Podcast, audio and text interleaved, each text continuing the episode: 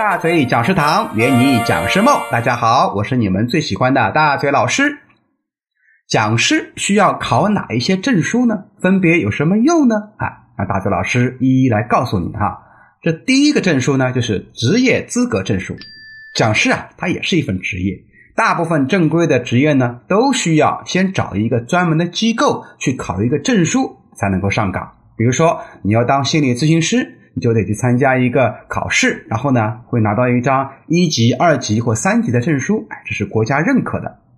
那么还有呢，比如说你当厨师了，或者说学开挖掘机啊，得去哪里啊？啊，蓝翔哈。人家问你考的啥证书啊？你说蓝翔技校，人家说太好了，名技呀，名校啊啊，来给你开一个一万五的工资啊。但当讲师有没有这样一个国家认可的职业证书呢？或者说应该去哪里办呢？啊，那么目前啊，外面有很多的一些培训机构啊，跟大学堂一样，组织的一些讲师训练营，结营之后啊，会给你发一张机构印发的结业证书。这个呢，至少啊，你已经学习过这些专业知识了。现在呢，国家人力资源和社会保障部联合颁发最正宗的证书，就是企业培训师资格证啊，分初中高级。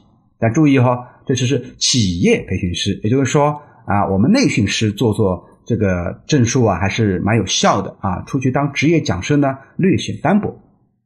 还有一个证书叫中国注册培训师啊，它也是由中国管理科学研究院和专业人才技能培训中心联合颁发的一张专业人才技能证书，官网可查啊。那么，在几乎所有的城市啊，应该都能找到这样的代理机构来帮你办理啊。那么这是一个，那么还有呢，呃，就是可以去办一些跟培训相关联的，比如说啊，教练资格证呐，心理咨询师的资格证呐。啊，大泽老师在零六年啊就考了一张国家二级心理咨询师，那么至少呢，我也有了一张国家承认的证书。当然，你还可以办一些国际讲师的资格证书啊，这样看上去呢也比较洋气。比如说，美国培训认证协会颁发的 AACTP 证书啊，那么这也是国际上面比较认可认可的，比较有权威性。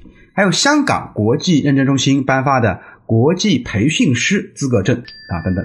那虽然国内不认这个证。但是呢，你拿出去啊，还是挺唬人的，是吧？尤其到外企培训，那么就比较有用了。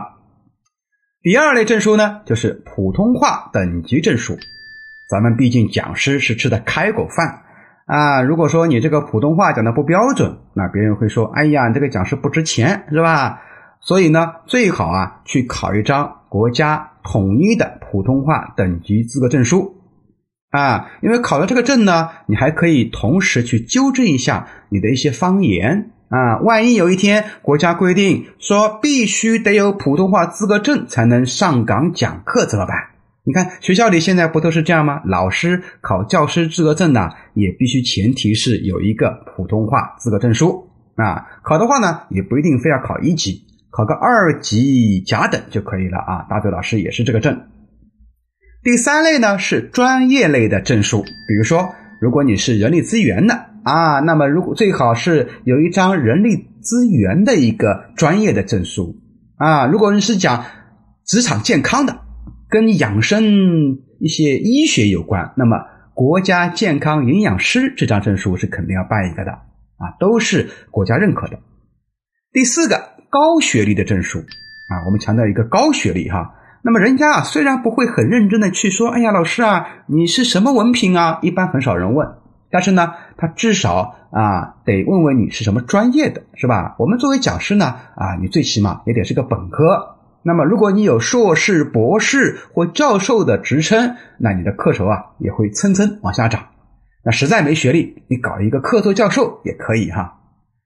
大嘴老师说起来也挺惭愧啊，目前最高学历呢，也就是个本科。啊，也曾想去什么中欧啊、长江商学院啊镀个金，但我老婆不乐意啊。那不是不舍得花钱呐，而是怕我那个啥。不说了啊，说说出来都是泪，是吧？那么最后呢，总结一下啊，当讲师最好拥有四类证书。回回顾一下啊，职业资格证、普通话等级证、专业证书和高学历证书。